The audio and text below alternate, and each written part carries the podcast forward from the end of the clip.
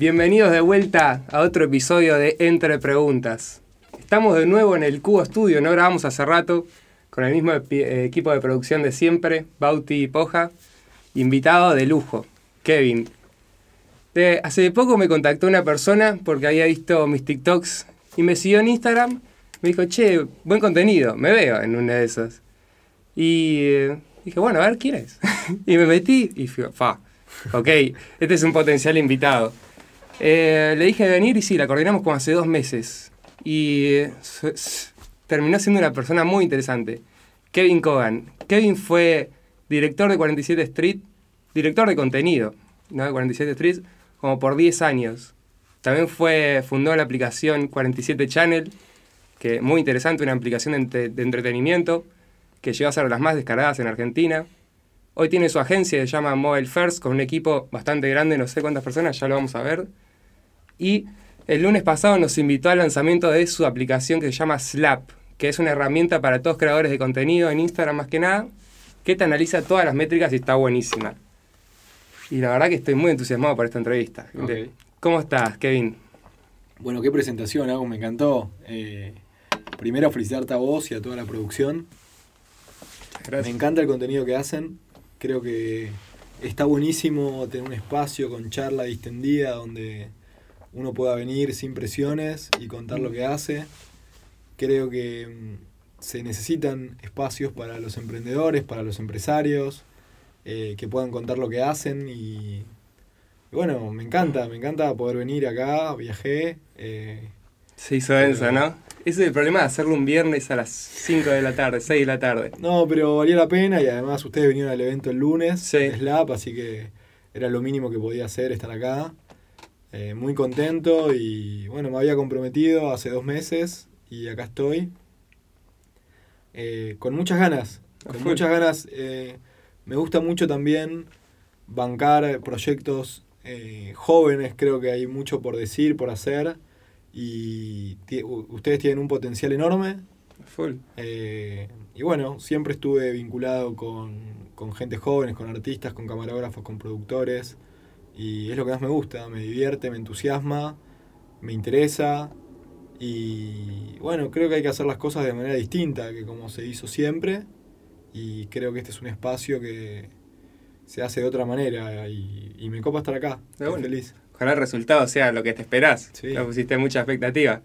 Kevin, a cuatro días del lanzamiento de un proyecto nuevo, en esto de lo que es la vorágine del emprendedor, cuando Sí. tiene ideas nuevas y lanzamientos, muchas personas, eh, reuniones, ¿cómo estás vos?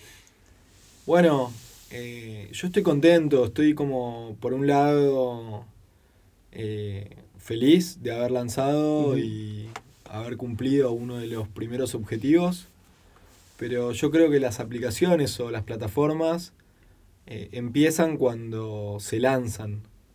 Y la gente no ve todo el trabajo previo de, de tener la idea, de desarrollarla, de contratar a los programadores, de armar un equipo, de, de pensar en el evento de lanzamiento, pero ahora empieza. O sea, Sí. No es que cuando uno lanza la aplicación ya está y se relaja. Imagino. Ahora empiezan a, a ver errores, empiezan a, a recibir los comentarios de la gente y empiezas a trabajar detrás de eso. Y hay que ser intencional para que el negocio y el proyecto funcione.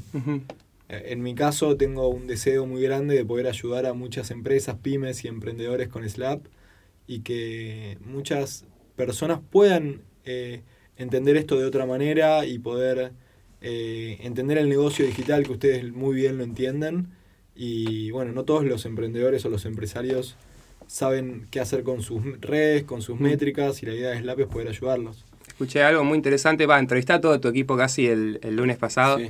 Tenés un Head of Product también. Te quiero preguntar a vos, ¿vos tenés algún conocimiento técnico en lo que es, supongo que un poco sí, pero en lo que es tecnología, en lo que es desarrollo de producto, en lo que es algo de programación? Porque armar una aplicación así no es, Sí. no es simple en tema técnico. ¿Vos cómo te llevas con eso? Bueno, mirá, después de hicimos, la primera aplicación que hice fue 47 Go Run, Sí, que era una maratón de 47. sí. Después hicimos 47 Game, que era un juego de para hacer con 47 hace muchos años, con Tom Giovanelli, que es un emprendedor eh, muy crack que algún día deberías vamos a buscar. Eh, después hicimos 47 Channel con Adrián Suar y ahora eh, Slap, que no es una aplicación sino una plataforma y no sé nada de, programación. Nada, ni un HTML. Nada. ¿Es lo que es un H1 por lo menos? Nada, nada, nada. No sé nada, no sé nada de programación. Estoy como siempre trabajando con programadores y escuchándolos y, y viendo lo que hacen. Me encantaría aprender un poco más de programación. Pero bueno, trato de contratar al mejor equipo, a gente que confíe. y, bueno, creo que ahí está el secreto de, poder saber elegir un buen equipo. Eh, no hace falta, es imposible saber de todo. Y yo siempre estuve más por el lado soft de la comunicación que por el lado duro de, la programación y, la, y los números.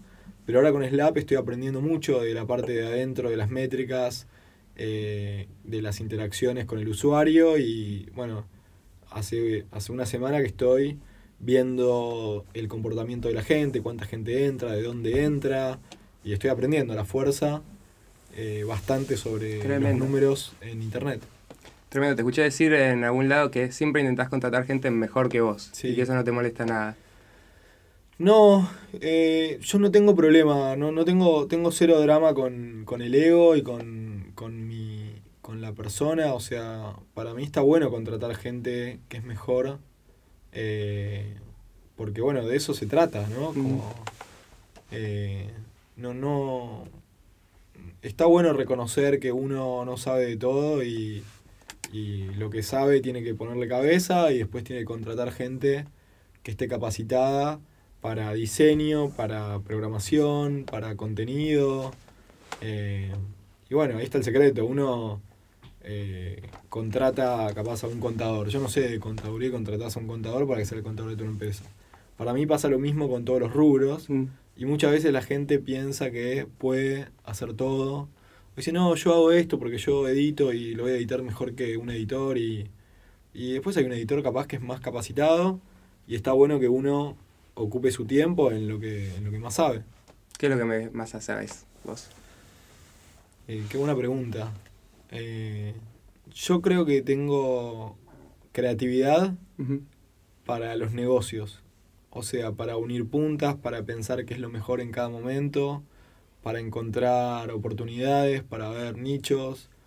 Eh, a mí me gusta mucho el contenido, me gusta mucho el contenido digital, me gusta mucho el contenido desde un lado comercial y tal vez no tan flashero, eh, que muchas veces falta, ¿viste? Porque hay la gente generalmente entiende el contenido como algo que vamos a flashearla y vamos a hacer contenido, pero para mí el contenido hay que tomárselo en serio. Está buenísimo flashearla, pero hay que tener constancia, hay que tener procesos, hay que buscar un resultado, tener objetivos. Estrategia. Estrategia.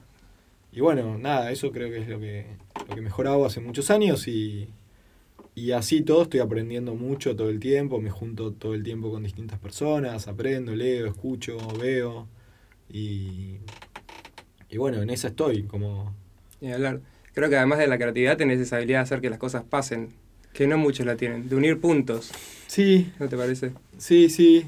Eh, también soy bastante eh, perseverante y constante, trato de no bajar los brazos. Soy positivo, trato de buscarle siempre la mitad del vaso lleno de cada situación.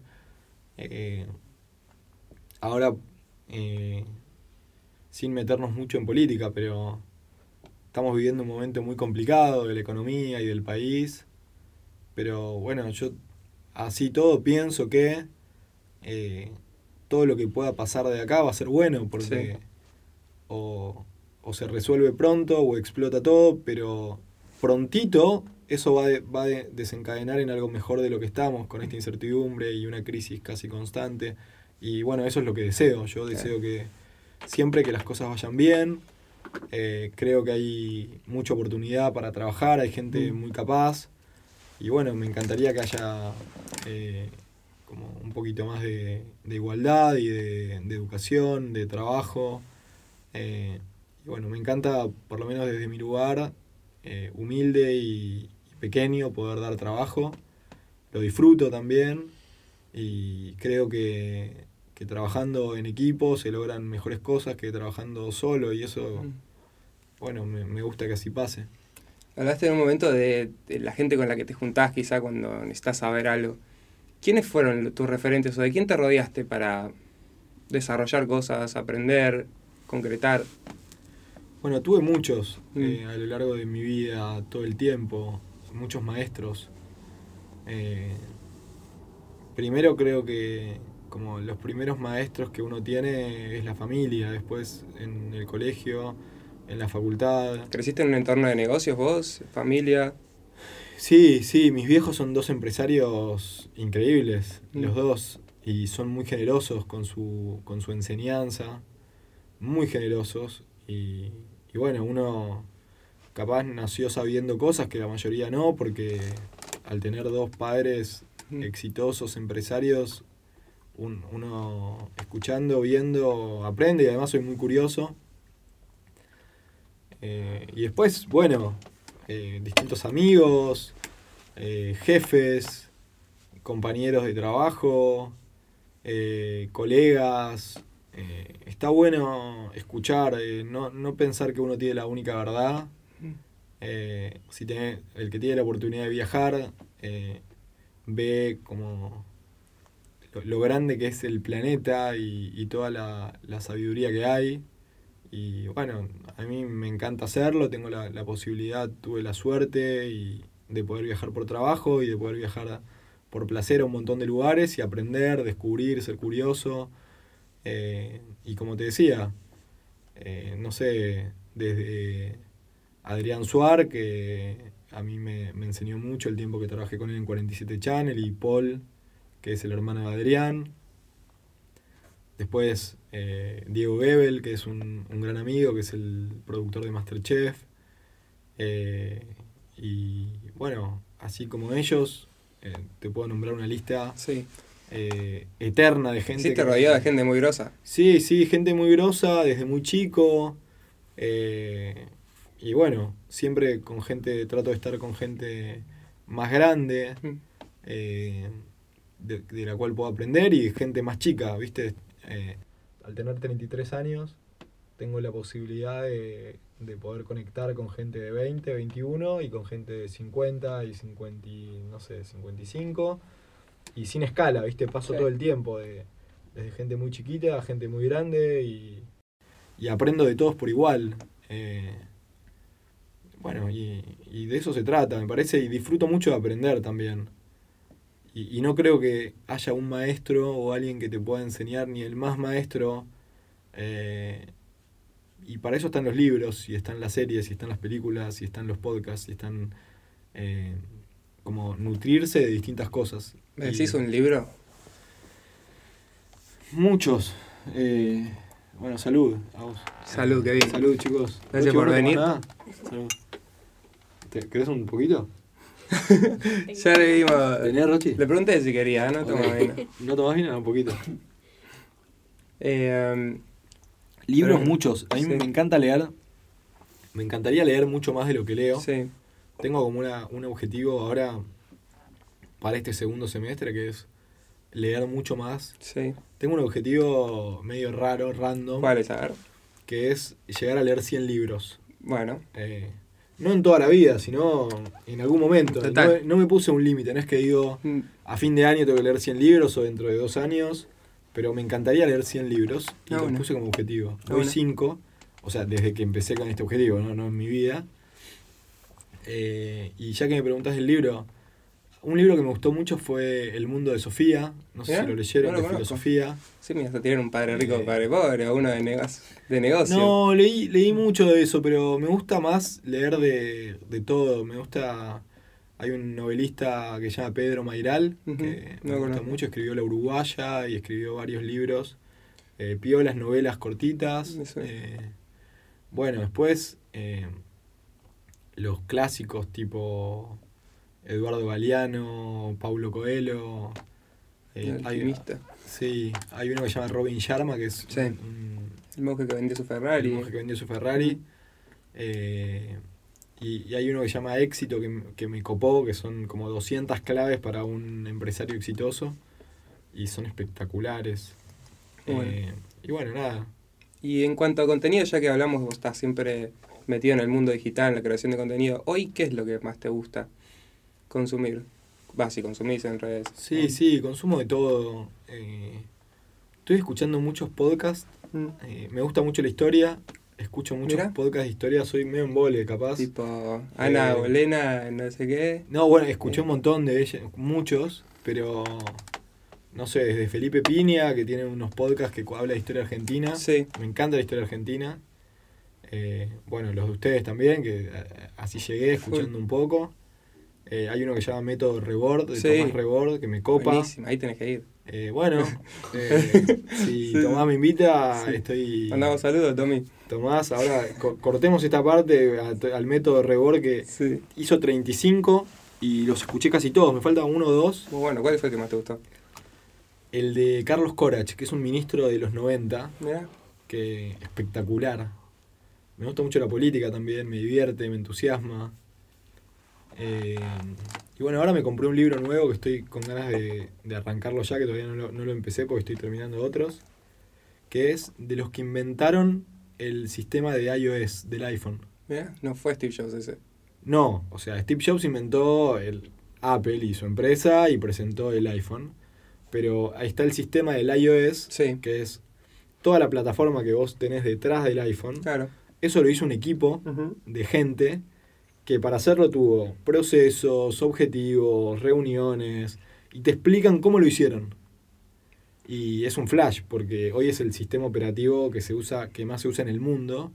Imagínate coordinar todos los idiomas, todas las No, eh, todas las us- usabilidades y, y bueno, estoy con eso que es medio, medio nerd, pero lo quiero leer porque tengo muchas ganas. No, de coordinar muchas personas también, Re. muchos equipos. Y vos estás re en esas. Bueno, a mí no me gusta comparar, pero cuando viniste y me hablaste, sos como el Steve Jobs y tenés a tu Bosnia, que es el técnico siempre, que podría ser eh, Martín. Martín. Eh, bueno, no, no. O sea, primero hay algo clave que, que obviamente, primero gracias, pero no. no Son magnitudes, ¿no? Sí, pero sí, a, a esta escala. vamos, Sí. de- de- estamos hablando de Palermo chico. está bien. Eh, pero trataba muy mal a los empleados Steve. Jobs. Los cagaba pedos, ¿viste? La, El la carácter. biografía, los libros, las películas. Y, y bueno, para mí el trato es todo. Eh, ¿viste? Ser, am- ser muy amable. Pero con todo el mundo Ujú. uno tiene que ser amable. Y, y no de las puertas para afuera o cuando te hacen una nota. Eh, creo que con la amabilidad y con ternura se logran grandes cosas. Y, mucho más se logra si uno trata bien a la gente, si uno es respetuoso, si uno es agradecido. Eh, a veces lo subestimamos, ¿viste? Como, bueno, eh, estoy a mí, entonces, bueno, chao, no sé qué, pum, haceme esto, haceme lo otro. Y el por favor, y el gracias, y el buen día, y el cómo estás. Yo todo el tiempo lo veo. A mí me escriben, hola, ¿nos podemos ver mañana? Hola, ¿cómo estás? ¿Cómo viene tu día? ¿Cómo está tu hija, tu hijo? ¿En qué andás? Dale, sí, veamos mañana. Y trato de bajar un cambio, ¿viste? Eh, y me parece que es clave. a pesar de que estás a mil. Bueno, pero vos podés estar a mil y ser respetuoso. Eh, no sé, Lali Espósito, por ejemplo, está mucho más a mil que yo. Y cualquier persona que la ve, la saluda y te dice buen día, ¿cómo estás? Se presenta. Eh, y eso también hace la diferencia, ¿no? De, de la gente que es humilde y, y generalmente los más grosos son súper humildes. Y uno, viste, y los que no son tan grosos, capaz son maleducados, son irrespetuosos, son agrandados, soberbios. Y los más grosos son, son lo más. Son... Yo tuve la suerte de estar cerca de mucha gente muy grosa y te das cuenta que son los más copados, ¿viste? Luisana, Lali, Cabenagui, Suar, eh, ni idea, no sé. Un montón de gente que por suerte conocí y, y son piolas, ¿viste? No, no son gente que decís, uh, qué asco estar con esta persona, ¿viste? Qué clavo, cómo, qué mal que trata a la gente. Los que tratan mal a la gente tienen, no sé, es como. Es poco tiempo, ¿viste? Porque el toque la gente se da. Se da cuenta. David Matalón, que es el del burgués que estaba en el evento, ¿viste? Él es un divino y trata re bien a la gente. Bueno, son. Son gente que te, que te inspira. Es un toque espiritual también, ¿no? Una parte. Bueno, eh, un poco sí, Agus, como. Yo le digo plan armonía. eh, Contame el plan armonía. Eh, y me lo hago para mí mismo, ¿viste? Como estamos todo el tiempo a mil y todo el tiempo a full. Y yo me propuse en febrero eh, entrenar tres veces por semana. Eh, poder dedicarle tiempo a los afectos, a mi familia, a mis amigos, a mi pareja, ahora estoy en pareja, pero bueno, no sé cuándo va a salir esto, si... no sé cuándo, no sé cuándo lo van a editar, pero, o sea, eh, hoy, hoy a ¿eh? esta hora, viernes, estoy en pareja y estoy contento. Eh, y, poder diferenciar, ¿viste? El trabajo, los objetivos, los proyectos con, con estar bien, con estar tranquilo, con estar cómodo, con cuidarse. como la salud primero, ¿viste? y uno a veces dice, uh, bueno, estoy a mil, tengo que laburar, tengo la facu, tengo que rendir, tengo que laburar, tengo que hacer esto, tengo que hacer lo otro. ¿Y hace cuándo te hace un chequeo? Y tres años. Y bueno, no, estás, estás desviando las prioridades. Como salud primero, ahora me hace ruido la panza, no sé si se escucha el micrófono. Eh, y yo ya estoy pensando, viste, uh. Eh, pero bueno, el plan armonía, como le digo, creo que, está bueno eh, tenerlo siempre presente. Y eso ayuda, eso uno lo puede transmitir. O sea, vos me decís, che, tenés algo y por lo que me preguntás te das cuenta y te das cuenta que no es chamullo, es que, que, lo siento y que lo pienso y que lo, y lo traigo a la mesa. Eh, y bueno, te lo, te lo cuento porque me preguntás. Yo no es que ando por la vida. Eh, Rochi nunca le conté, che, estoy con un plan de armonía, pero ahora se está enterando.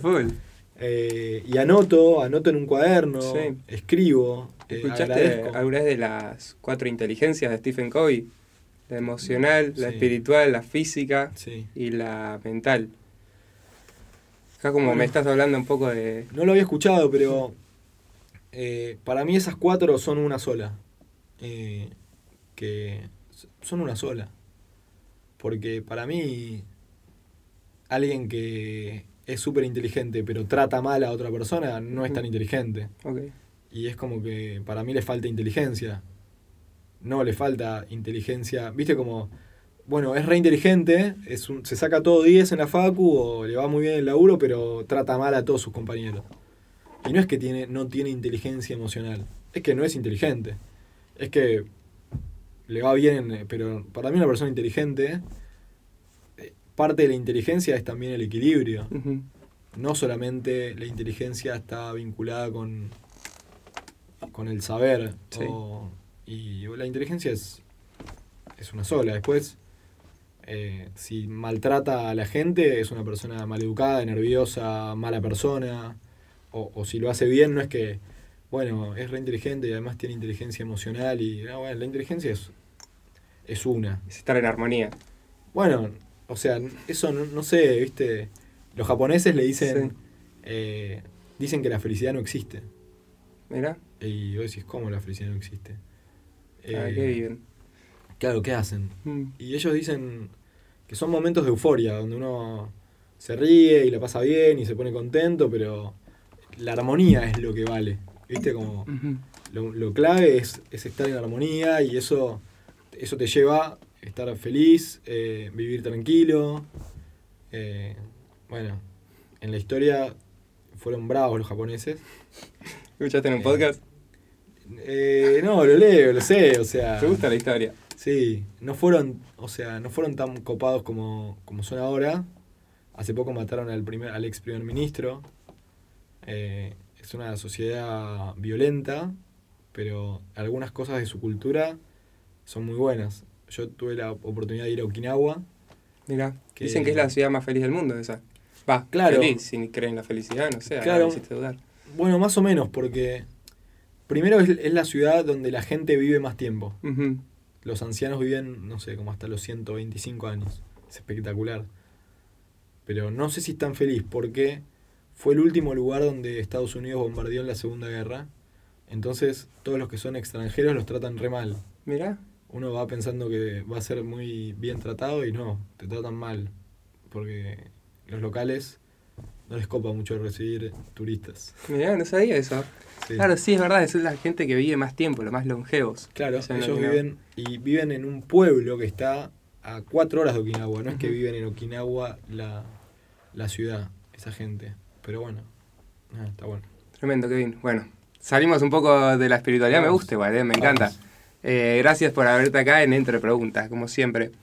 Y me quiero volver a meter en tu experiencia y donde fuiste periodista también, ¿no? Así arrancaste tu carrera. Sí. Eh, ¿Me contás un poco? Re.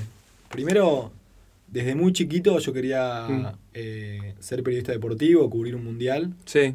Y bueno, trabajé en Infobae, que es un flash. Te quiero contar un poco la historia. Sí, obviamente. Uno de esos maestros, Daniel Haddad, yo me lo cruzo a Daniel, él estaba con una persona que de su confianza, un seguridad o un secretario, no me acuerdo quién era. Sí.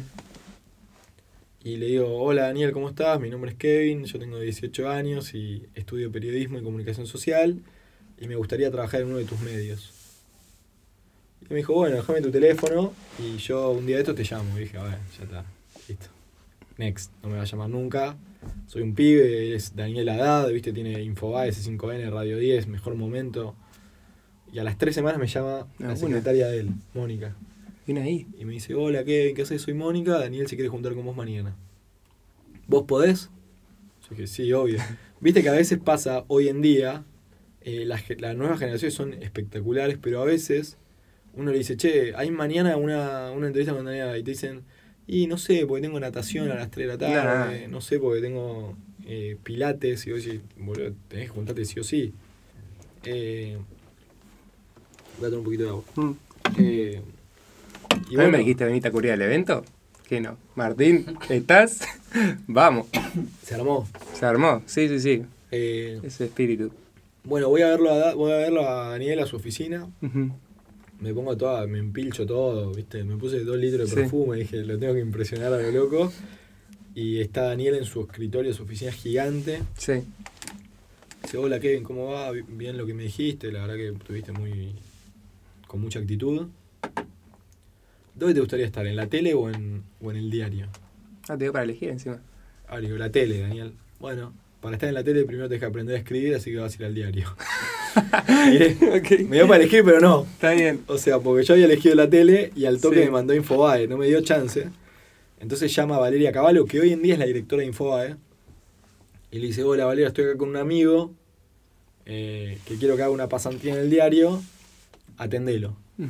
Y ahí dije, ya está. O sea, si le dice así con un amigo, entro seguro. Y fui a una entrevista con ella y con un equipo y quedé para hacer periodismo deportivo. O sea, ya un laburo creativo de base. No es que te mandaron, no sé, a servir café. No, no, no, no. Eso. Te hacen pagar derecho de piso. Pero si estudiaste periodismo y si vas, o sea, te lo dan. Eh, y bueno, fui. Estuve ahí y cubrí primero la campaña independiente. Tremendo. Tremenda experiencia. Después estuve haciendo la entrevista a la gente de Vélez. Y a los dos meses digo, ¿qué hago acá? Eh, ¿Qué hago acá haciendo esto? Eh, no, me divertía, me di cuenta que como era un, era un trabajo muy sufrido el del periodista deportivo. Los jugadores no te dan bolas, si vos no te necesitan, ¿viste? Si meten tres goles, le da lo mismo, si juegan mal, le da lo mismo. Eh, entonces me, di cuenta que no era lo mío. Y pedí que me o sea, si me podían cambiar y me mandan a hacer periodismo internacional, de política internacional. Picado Re. Y me habían preguntado si, había, si hablaba inglés, dije que sí, hablaba, pero más o menos. Y al toque, Obama, Premio Nobel de la Paz, hay que hacer una nota y dicen, Kevin que habla inglés. Bueno. Entonces tenía que traducir todo lo que Obama decía, dije cualquier cosa.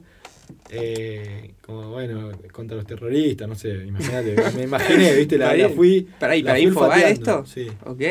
Eh, pues encima era a, las, era las 7 de la mañana, pues era en otro era en Europa y, y bueno, hice la nota. La, claro, pero esa cosa no hay tiempo para pensar, ¿no? Es Nada, es en vivo ya.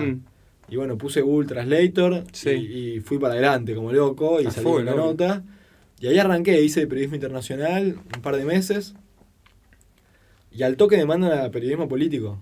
Y cubro la campaña de Macri y después de Cristina. ¿De eh, 2000 cuánto? Bueno, yo hago para Infobae Macri 2009, sí. Eh, que es una legislativa. Y Cristina 2011. Y Cristina 2011 ya en perfil. Y ahí aprendí un montón, con Macri, con Cristina, siguiéndolos. Lo seguía a todos lados.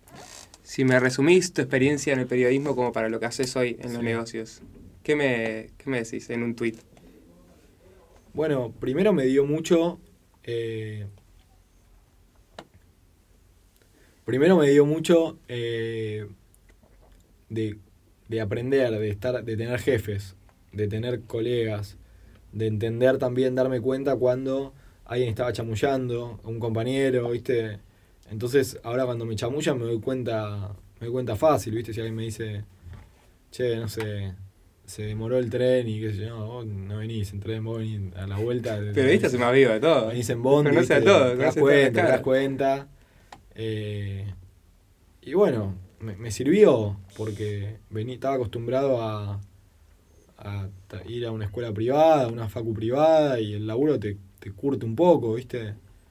Eh, pero bueno, por suerte siempre tuve buenos compañeros y buenos jefes y aprendí mucho. Eh, y eso me dio como también la, el microclima que era, ¿viste? Uno cuando está haciendo periodismo piensa que que todo lo que uno escribe lo ve todo el mundo y el mundo después pasa por otro lado.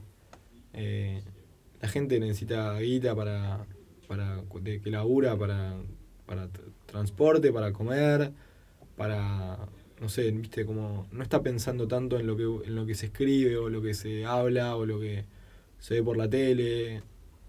Termina siendo para un microclima que lo ve cada vez menos gente y cada vez más gente lo ve en las redes sociales y cada vez la gente le importa, escucha menos y le importa más lo que uno dice y ni le importa lo que, lo que dice la tele o la radio, es como, es mi verdad, ¿viste? La gente va a la Torre Eiffel y saca una selfie. Sí. Y se ve la cara de uno y atrás la Torre Eiffel. No es que sacas una foto de la Torre Eiffel, porque importa más que uno aparecer. Ser protagonista. Sí, eso cambió. Eh, ¿Vas a decir que hoy cambió? Para mí cambió mucho. Porque, ¿cómo era antes? Era distinto. La gente va a ver al Papa, yo no, lo conozco, no lo conocí, me encantaría ir a verlo, me parecería espectacular, pero todo el mundo que va a ver al Papa saca una foto donde está la cara de la persona y el Papa ahí como medio que, viste, ahí detrás. Como ahí con los medios necesitamos estar ahí, ¿no? Estar, estar, aparecer. Eh, story time, viste, como contar lo que uno está viviendo y no importa tanto lo que lo, que hay que para escuchar. Pero después hay mucha gente que no genera contenido también y, ve, ve, ve, consume, mm. consume. No sé, debe ser, no sé, no tengo la estadística, pero debe haber muchísima gente que está en TikTok y no, no hace ni un posteo, ni, ni, un contenido, pero consume todo. ¿Crees que todos deberíamos crear algo en sí, redes? Sí, re. Mucha gente, no, yo soy malísimo para crear algo y bueno. Crea igual. entraba, porque si vos no creás, capaz hay uno que está haciendo un contenido malísimo y la gente lo consume y después criticamos, ¿viste? Como, no, este es malísimo y mira lo que hace, mira lo que subió este, no sé qué, se cree mira, mira lo que... Y bardeamos, ¿viste? que somos haters. Y es la peor esa. Mal, en vez de bardear, hacer tu contenido y mejoralo. Pero el que critica siempre es el que no hace también. También, también. Es más fácil criticar. Eh, pero bueno, tocamos un poco del lado del periodismo y después te empezás a meter ya en la corporación, ¿no? en lo que es 47 Street. Eh, ¿Cómo empezaste ahí, en 47?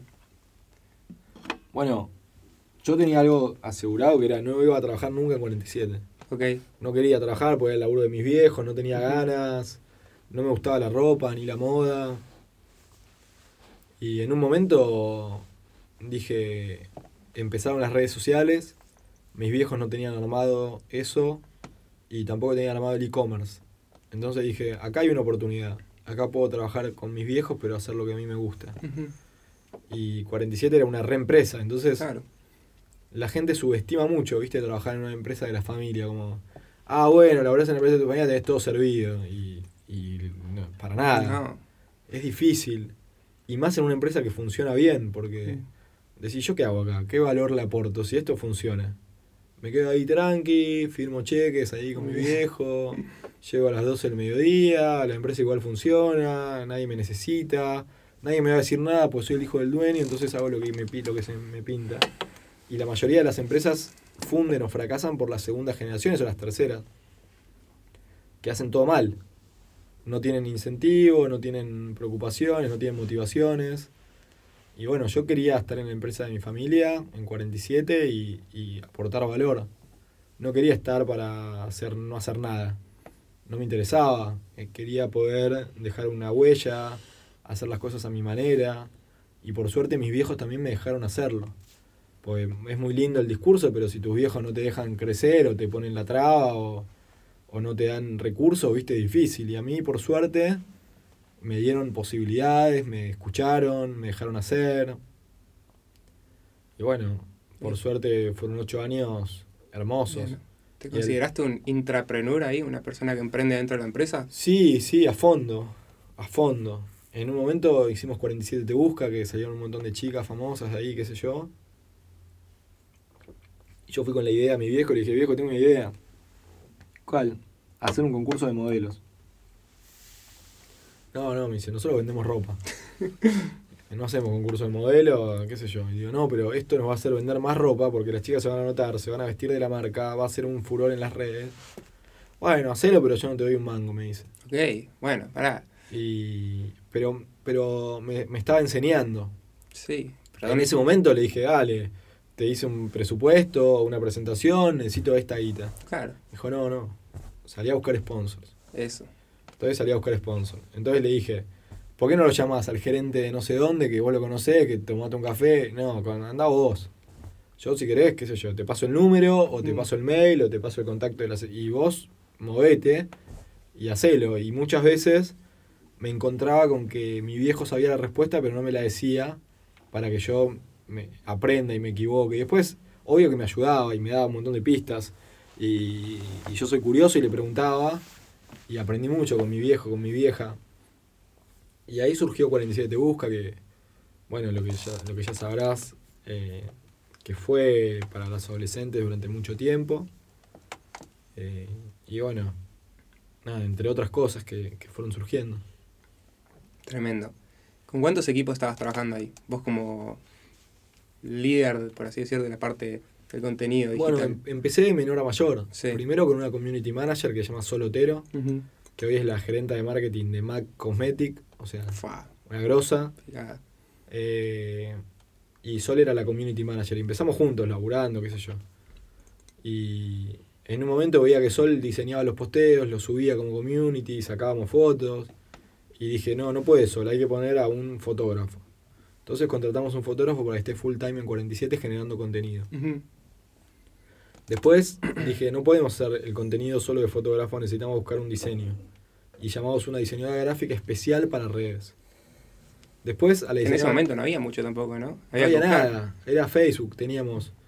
Y en ese momento las marcas, muchas lo siguen haciendo hasta el día de hoy, muy erróneamente para mi, para mi punto de vista, que lo que hacen las marcas es ropa, ropa, ropa, producto, producto, producto, ¿viste? Sí. Eh, hay marcas que hacen siempre lo mismo. O sea, restaurantes que hacen comida, comida, comida, comida, comida, comida, comida. Marca de ropa, ropa, ropa, ropa, ropa, ropa. No hacen nada más que eso.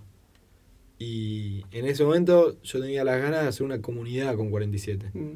Y hacíamos lunes de make-up, martes de recetas de cocina, miércoles de do it yourself, jueves de TBT, viernes de salida, sábado de versus donde comparamos no sé qué. Eh, y entre medio poníamos ropa. Pero la clienta de 47 empezó a ver en 47 una comunidad que era una marca que te daba contenido de valor, que no te daba solamente ropa, que solamente ropa la tenés en el local. Y 10 años después todavía hay gente que lo hace y piensa que, no tiene que generar valor, que no tiene que generar contenido, que lo más importante es mostrar el producto. Y bueno, yo creo que, que no, que hay que hacer contenido, hay que hacer contenido distinto. ¿La comunidad crees que un negocio puede ser exitoso hoy en redes sin comunidad? Eh, no, no, creo que es imposible. Eh, sin, sin dudas que no, que es ¿Y qué hacemos para crear comunidad? Bueno, primero tenés que conocer bien a tu nicho. y no errarle. Porque la gente dice, yo te pregunto, ¿a quién querés llegar? Y a todo el mundo. A todo el mundo. Yo quiero llegarle a todo el mundo. Es un gran error. Gran error. Tenés que llegarle a un público específico. Y tenés que saber cuál es. Eh, yo con Slap le quiero llegar a emprendedores. Con Mobile First le quiero llegar a grandes empresas que necesiten equipos digitales. Con 47 adolescentes eh, de todo el país. Pero a mí no me interesa que una... No, no sé, en ese momento eh, no sé, estaba muy claro el nicho, que es importante tener el nicho eh, específico. Después, si por consecuencia terminan usando tu producto distintas personas, genial, de distintas edades, de distintas, eh, no sé, de todo lo que, todo lo que quieras, no, no con 47, con todo, genial, obviamente bienvenido, pero está bueno tener claro cuál es tu audiencia, que no todo el mundo la, la tiene clara, entonces se equivoca, y tira como un medio mundo que se equivoca, eh, pifia. Eh, es parte del proceso igual a veces. Pifiarlo, ¿no? Sí, re, re, obvio. Y también es como... Hay marcas que no, salen nunca de los efemérides, ¿viste? ¿Qué es un efeméride? La primera vez que escucho eso. Efeméride es, por ejemplo, Día de la Bandera, Día del Padre, Día del Niño, Día de la Niñez, Día de, no sé, Día de la Patria, Navidad, esos son efemérides. Okay. Y hay marcas que hacen producto, producto, producto y te tiran un feliz día, feliz día. Y no pueden salir de eso. Y se equivocan porque tienen que empezar a marcar sus propias efemérides. La semana que viene es el día de la cerveza. Entonces, si yo tuviera un bar, te hago una dos por uno, una fiesta, te armo algo especial de eso. No solamente lo hago el día de la primavera que, o el día del estudiante. Y todos los días hay algo, y todas las siempre hay algo para hacer que la gente no hace y creo que debería. Empezar a pensar un poco afuera de la caja, ¿no? Para aportar valor quizá de distintos lugares, más allá del producto. Esto de enamorarte más de la persona que del producto, ¿no? Ver todos los lugares que... Y, y escuchar al, a tu audiencia, mandar posteos interactivos, eh, preguntarle a la gente qué quiere, porque a veces uno piensa que la tiene clara y que sabe lo que el público quiere y te demuestra que nada que ver. Eh, yo lo hacía mucho en 47 y ahora con Mobile lo hacemos mucho con el equipo, escuchamos todo el tiempo a los clientes, a los clientes de los clientes y en base a eso sacamos conclusiones. Eh, y para Santander hicimos una mascota que se llama Santanderito. que bueno, nos dimos cuenta que cuando entramos a la marca que el sentimiento era muy negativo con los comentarios y entendimos que a través de una mascota podríamos cambiar ese sentimiento y la gente en vez de putear, cuando veía la mascota, se enternecía. Entonces dice, bueno, eh, no sé, la sucursal abre de tanto a tanto y, la gente putea porque es un banco y siempre hay para bardear. Pero cuando lo vea la mascota, afloja. Está bien. No la putean animal. No lo puteás. No, no lo puteás. Totalmente. Y con Santanderito ayudó y, y, la gente saca fotos, lo abraza. Eh, bueno, eh, tiene, hay stickers, la gente manda por WhatsApp y qué sé yo, que está genial que se genere eso. Me diste pie ya a la agencia, y esto ya como, ¿cuánto? Nueve años después de estar adentro de 47. Y ahí vos das un paso al costado de 47 para empezar tu negocio, ¿cómo, sí. ¿cómo fue? Bueno, primero eh, fue un, fue una, un paso muy, muy difícil para mí. Imagino. Porque es muy fácil irte de la empresa familiar cuando tus padres son malos. O sea, cuando tus viejos no te dejan crecer, cuando te boludean, cuando te tratan mal, cuando no, no tenés oportunidades, uno dice, bueno, me voy, mi viejo no me deja hacer nada, o mi vieja está todo el día jodiéndome. Y mi viejo todo lo contrario. Hacían todo lo posible para que me quede. Entonces me trataban bien, me daban oportunidades, me dejaban hacer lo que quería. Entonces, ¿cómo ¿Daban presupuesto ahora? Que ahora me daban presupuesto. Bueno, hicimos una campaña con Lali muy grande. Eh, y bueno, ¿cómo te vas de un lugar donde te tratan bien, donde es, mi casa, 47 es... Fui ayer a la fábrica y, y desde los chicos de corte, las chicas de diseño, la recepcionista, el, el, de podos, todos, viste, me abrazan, ¿cómo andás Kevin? Tanto tiempo, te seguimos en las redes, está buenísimo lo que estás haciendo venimos seguido, está mi prima, mi tío, o sea, es mi familia. Eh, es muy difícil dar ese paso y ahora estoy en la agencia con un montón de gente que quiero y que aprendí a querer y que, que hoy muchos ya los considero mis amigos y mis amigas. Pero la familia es la familia. Y, y bueno, nada. eh, ¿Por qué lo diste? porque eh, necesitaba probarme como, como emprendedor y como empresario. Y, y cuando estás en la empresa de la familia, sobre todo con una empresa tan linda y tan, tan grande y tan popular como 47, se te abren todas las puertas. O sea, la gente te llama todo el tiempo para, para pedirte ropa, para pedirte favores, para pedirte laburo, para todo lo que te imagines. Todo el tiempo tenés el teléfono, tenía todos los días tenés mensajes y mensajes de la gente pidiéndote cosas, agradeciéndote, eh, viste, como, sos el dueño de 47 Street, todo el mundo en, Argen- en Argentina, en algunos países de Sudamérica, eh, no sé, yo iba a Neuquén, me tomó un taxi el taxista me conocía. Hola Kevin, ¿cómo estás? Bienvenido a Neuquén, qué bueno que viniste. Eh, y dar ese paso a lanzarte a hacer tu compañía, que un- una empresa como Mobile First, que es desconocida para el mundo, eh, bueno, hay que, hay que bancársela, ¿viste? Como pasás de, del todo, que era 47, a algo nuevo, que de, la- de- de cero, incipiente. Y, y me gusta el desafío y me gusta como arrancar de nuevo y me gustó la idea y, y bueno, ahí está el equipo, ¿no? Sí. Eh, ¿Con cuántas personas arrancaste ahí? y arranqué con, con dos. ¿Un Eh, con- primer cliente? ¿Te acordás? El primer cliente, sí. sí, obvio. Kay Biscayne. Kevin Kane, va, picada. Sí. Eh, Martín, ¿no? Martín y Nico. Mm. Eh, y bueno, obviamente que me conocían por lo que había hecho en 47. Ujú. Era de ropa, es un cliente enorme para ser Sí, un cliente. Y me llamó Martín y Nico, che, ¿te animás a hacer lo que hiciste para 47 con nosotros? Sí, obvio, le digo, recontra. Y, y después me daba cuenta que mi jefe no era mi viejo y que mi compañera de laburo no era mi hermana y, y cambia todo y estás laburando para otra marca y qué sé yo. Y después, al toque, ya empecé a agarrar clientes de otros rubros. Eh, empecé con Santander, con eh, que era un banco y era algo nuevo también y algo distinto, pero hace dos años y medio ya que estamos y estoy feliz con eso. Eh, las ollas Essen, el shopping Abasto. eh, Todas marcas importantes. ¿Las hacías a buscar vos o venían hacia hacia vos por lo que habías hecho ya en 47? bueno, una mezcla. Mm. Hay que, hay que salir a buscarlas, hay que charlar, tener reuniones, conocerlos, entenderlos. Eh, pero es distinto, porque en 47 todos te llaman todos y ahora en mobile hay que, hay que crearlo, hay que lucharla, hay que ser proactivo con los clientes, hay que tener una estrategia, hay que pautar, eh, mucha gente todavía no conoce la marca. Sí. Y bueno, pero eh, en eso estamos, ¿viste? Sí. Muchas veces requiere mucho talento, ¿no? Que es algo que falta hoy.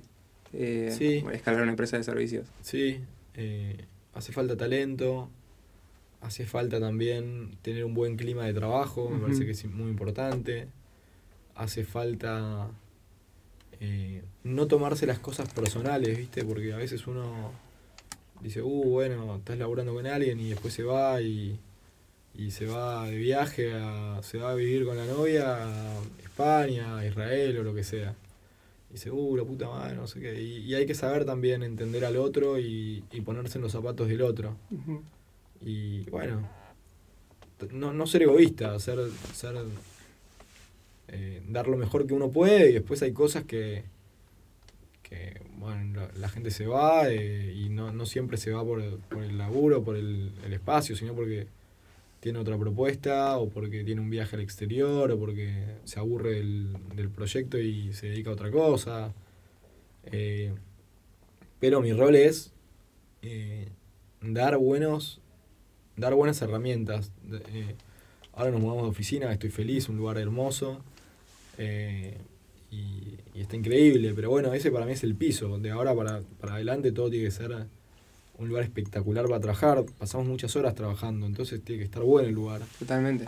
Y le competís al home office, que estás en tu casa tranquilo, con tu pareja o con tu familia, o solo, y tenés que ir a un lugar donde hay gente, y la gente a veces te puede caer bien o mal, pero Pinta interesante igual los días. Después me va a pasar a, a visitar. Después me va a pasar a visitarlo. Cuando quieras. Eh, todos los días, de 9 a 7 de la tarde, hay gente. Fa, un montón. Sí. Eh, y bueno, nada, en eso estamos. Ojalá que pronto tener que abrir más temprano y poder hacer, contratar gente para trabajar para Europa. Sí. Eh, bueno, eso está bueno, ¿no? Exportar servicios de acá sin tener que hacerlo por la izquierda, ¿no? Que es lo que la mayoría hace. Sí. O agarra una changa por cripto y lo hace todo. Porque la verdad que, te digo, si me das a elegir hoy, si me dan a un dólar a 140 o a 300, es como, es algo entendible también. Sí. Pero al mismo como que se va, ¿no? Esa gente. Los perdemos. Sí, se va, pero. Pero dura poco, ¿viste? Porque el tipo de cambio. Cuando te vas por el tipo de cambio, ¿viste? Mañana te agarra mejor el cambio y ya no sos competitivo y. Mm, puede ser. Contratan a alguien de la India y. Chau, su boleta. Mm. Tenés, Sí. que, tenés que agregar valor, más allá del tipo de Totalmente, cambio, ¿viste? Tiene que ser bueno. Totalmente. Sí, pero desde el lado de, de la juventud y la gente, tengo muchos Sí. amigos programadores que dicen, ¿para qué me voy a quedar con una empresa que me paga X? Si Sí. afuera me pagan por hacer lo mismo, que es un laburo técnico también, que no es que es algo que es distinto todos los días y depende de la empresa, es sistemático. Sí, Y bueno, los números hacen la diferencia. por supuesto. Es difícil, yo tampoco creo que. O sea, para mí eso de ponerse la camiseta de la empresa es una boludez.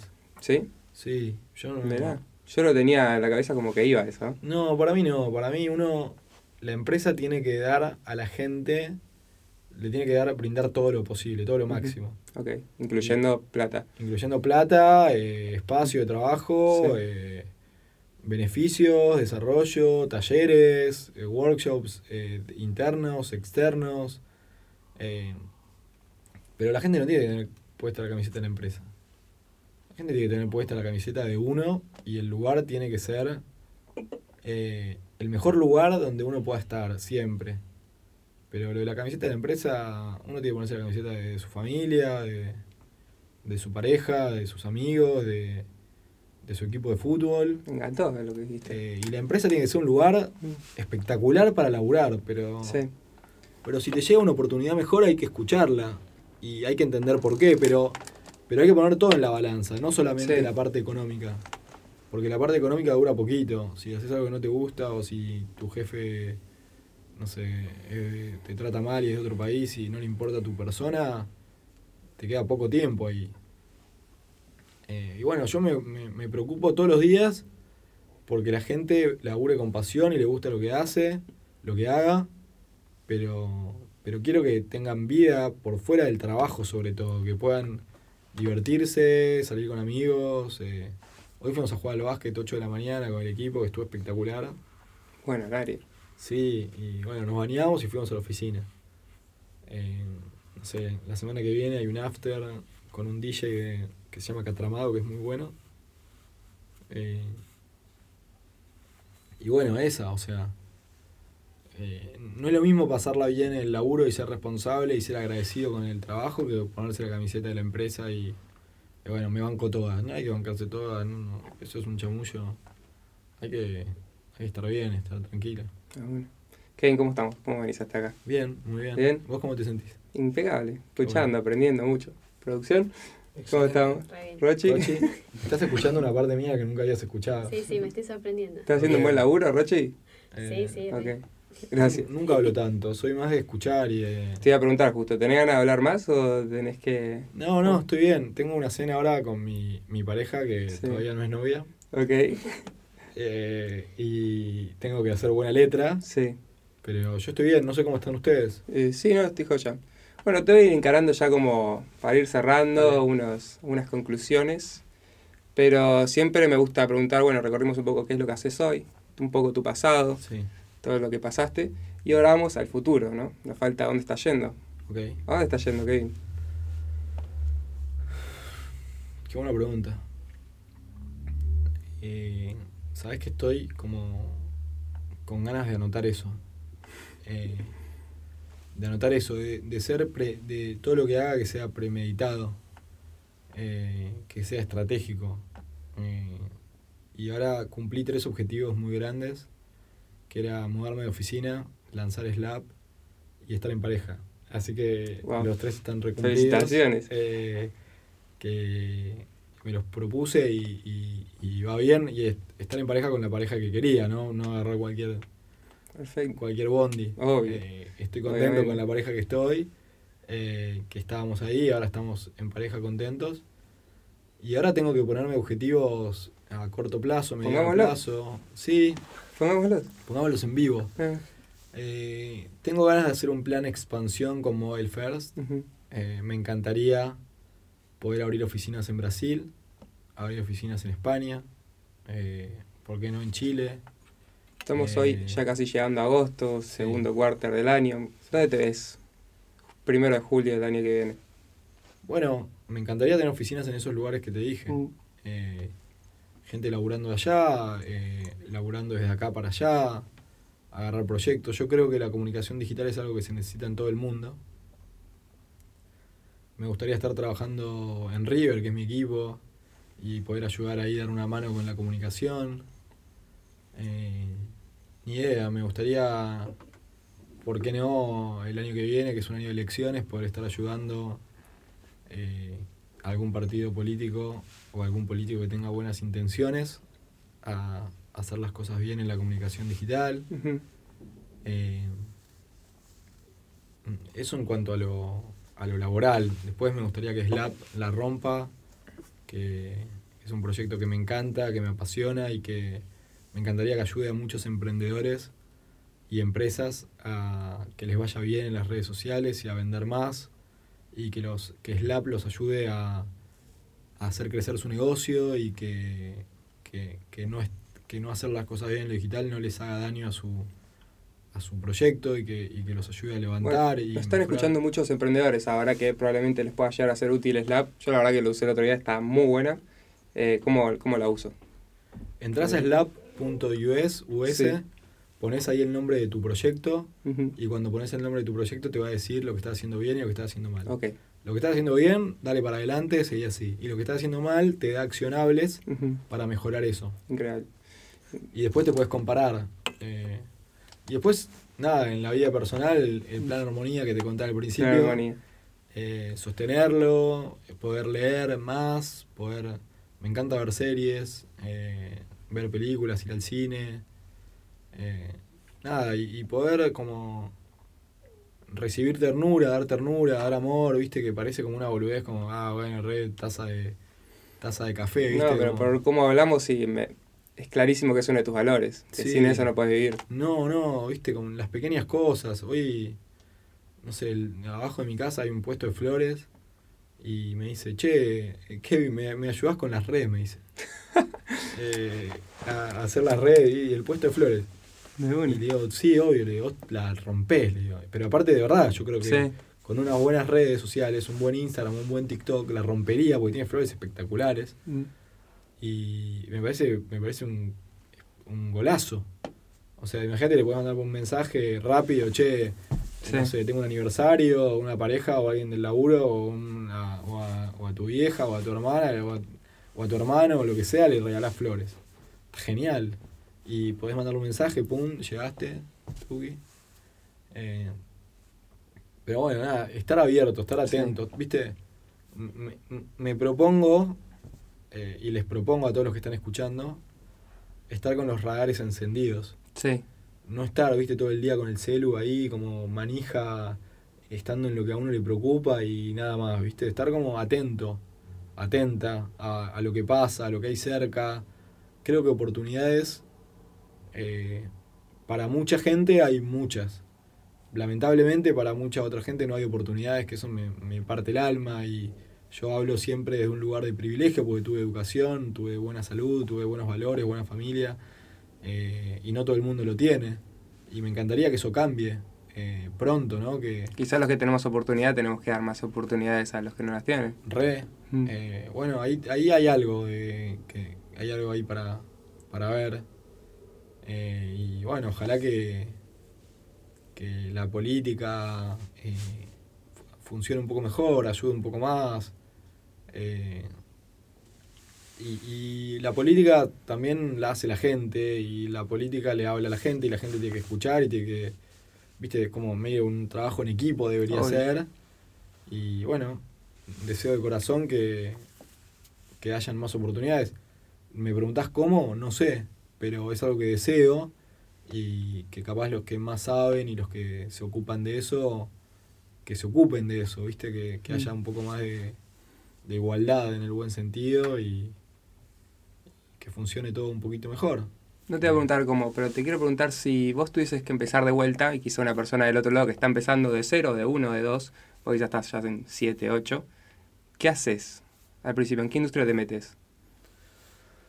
Hoy, ¿con cómo están las cosas?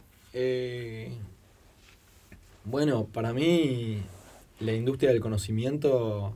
Me encantó. Eh, es espectacular, o sea, y, trasciende a todos los países. Uno con un mensaje. El otro día, eh, creo que Rochi, vos me pasaste el teléfono a una, una chica que daba charlas y daba cursos online en la pandemia, que tenía no sé cuántos millones de seguidores y le mandó un mensaje y dije, che, me gustaría tener una charla con vos y me, eh, en vivo. Eh, y me dijo, hola Kevin, ¿cómo estás? Muchas gracias por el mensaje.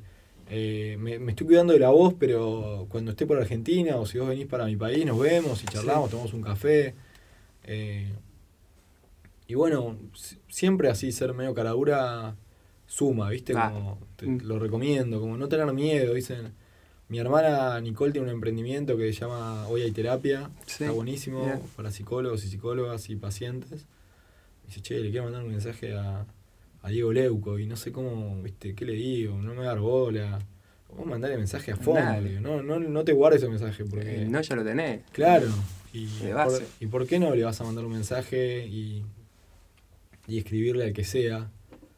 Eh, y después también ser estando del otro lado, ser paciente, ¿viste? Porque después decís, no, qué hijo de puta, un mensaje no me respondió, y capaz está mil, ¿viste? Andá, son personas, todo, tienen su vida, pero intentarlo, que nosotros nos conocimos así, y acá estoy. Full. Me encantó. Industria del conocimiento, cara durismo. Excelente. Y último, ¿cuál es tu mensaje, Kevin? ¿Qué querés que sepa el mundo? Eh, ¿Cuál es mi mensaje? ¿A qué cámara miro? ¿A qué más te guste? Eh, esas dos. Después lo. No, no, mi mensaje es como. Creo que de a poquito lo fui, lo fui diciendo en toda la, en toda la entrevista. Eh, no, es, no es mi mensaje solo, o sea, yo no, no tengo un mensaje solo, no creo que no, no está bueno que hayan mesías, ¿viste? No hay un mensaje de uno personal, los mensajes tienen que ser más grupales y una intención de deseo eh, que, la gente se una para hacer el bien, para hacer cosas copadas. Eh, la gente que tiene buenas intenciones tiene que juntarse más, tiene que escucharse más. Eh, y, y no me gusta cuando veo influencers o empresarios o políticos o viste gente que dice bueno yo qué sé yo te tiro la posta yo me las sé todas, ¿viste? No, creo que nadie se las sabe todas y el que te dice que se las sabe todas no, está mintiendo. Incluso los que tienen un millón, millones de seguidores y, y hacen un montón de, de cosas buenas. Yo, viste, digo, ojo, porque solo no, no se salva a nadie, viste, y no está bueno tampoco. Eh, hasta Messi necesita del resto del equipo, Maradona necesitaba del resto del equipo. Eh, no, no, no hay una única, una única salvación, ¿viste? Alguien que, que solo pueda con todo. No existe el superhombre o la supermujer que pueda resolver el mundo, ¿viste? Eso solo en los cómics, en los superhéroes. En la vida no, tenés que tener un equipo, tenés que tener una ayuda, tenés que tener eh, una contención familiar, tenés que tener buenos valores, tenés que tener apoyo de los amigos, de, de tus colegas. Eh, y nada, no, no, no nunca frenar de trabajar en equipo y, y con buenas intenciones. Eh, creo que eso es mi mensaje. Kevin. Muchas gracias. A vos. La verdad que me llevo data. ¿Ustedes, chicos? Un montón de data. Buena data, ¿no? qué bueno, qué bueno. Trajimos hoy al estudio. Creo que nunca hablé tanto y nunca me. En serio, ¿eh? Nunca me, me solté tanto y me abrí a hablar de, de cosas por fuera de, del laburo y más de mi vida personal o, privada o lo que siento y eso es gracias a ustedes que me, hicieron sentir muy cómodo desde el primer mensaje. Uy, tiro toda la mierda. Ah. Perdón.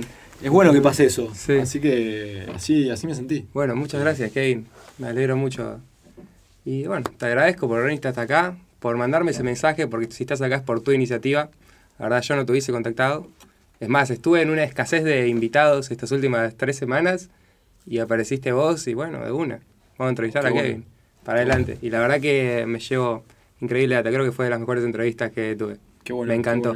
Me alegro mucho. Eh, no me quiero olvidar de los agradecimientos siempre, antes de cerrar este podcast. Agradecemos siempre al equipazo que tenemos detrás, Bata y Poja.